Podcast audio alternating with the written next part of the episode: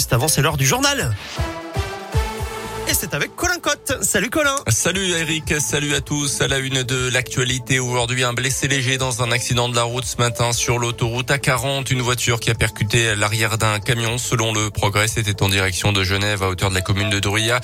Le conducteur du véhicule âgé d'une trentaine d'années a pu se dégager de lui-même de l'habitacle. Il a été conduit à l'hôpital pour des examens de contrôle.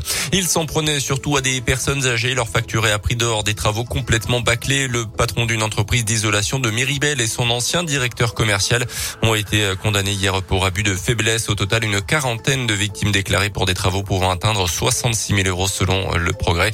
Le patron a été condamné à deux ans et demi de prison, deux ans pour son ancien responsable commercial et plusieurs dizaines de milliers d'euros d'amende chacun. Les premiers flocons cette nuit dans l'Ain, ils sont tombés vers 1000 mètres d'altitude, notamment au plateau d'Hauteville, au col de la Faucille, entre l'Ain et le Jura, ou encore au plateau de Rotor, photos et vidéos à retrouver dès maintenant sur notre site internet internet radioscoop.com.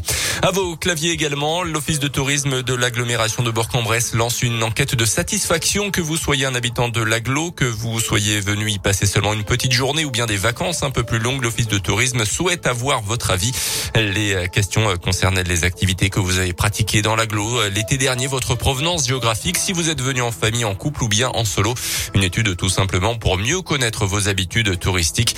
Vivien Campion est le directeur de l'Office de tourisme de l'agglomération de Bourg-en-Bresse. L'idée, c'est d'adapter en fonction des résultats et de l'observation qu'on aura pu en avoir, d'adapter les, éléments de communication de l'année prochaine. Un exemple, si on a une majorité de gens qui sont venus de Lyon, eh bien, on va peut-être orienter plus euh, notre communication sur le nord de Lyon, le Val-de-Saône, jusque Mâcon, le Beaujolais. C'est vraiment pour faire matcher notre euh, ambition en matière de communication promotion avec les gens qui sont reçus sur le territoire. C'est euh, une adaptation géographique aux actions de promotion et une adaptation aussi du message. Les enquêtes sont faites régulièrement tous les 4 à 5 ans afin de pouvoir faire une photographie à l'instant T de la clientèle d'excursionnistes et de touristes du territoire. Et l'enquête est ouverte jusqu'à vendredi. Retrouvez le lien sur la page Facebook de l'Office de tourisme. Dans l'actu également, les femmes travaillent gratuitement depuis 9h22 précis ce mercredi à cause des inégalités salariales persistantes. Calcul réalisé par un collectif féministe. Une date et une heure calculée comme tous les ans depuis 2015 à partir de statistiques européennes sur les cartes salaires femmes-hommes à poste égal une différence de 16,5% en 2021, soit un point de plus que l'an dernier.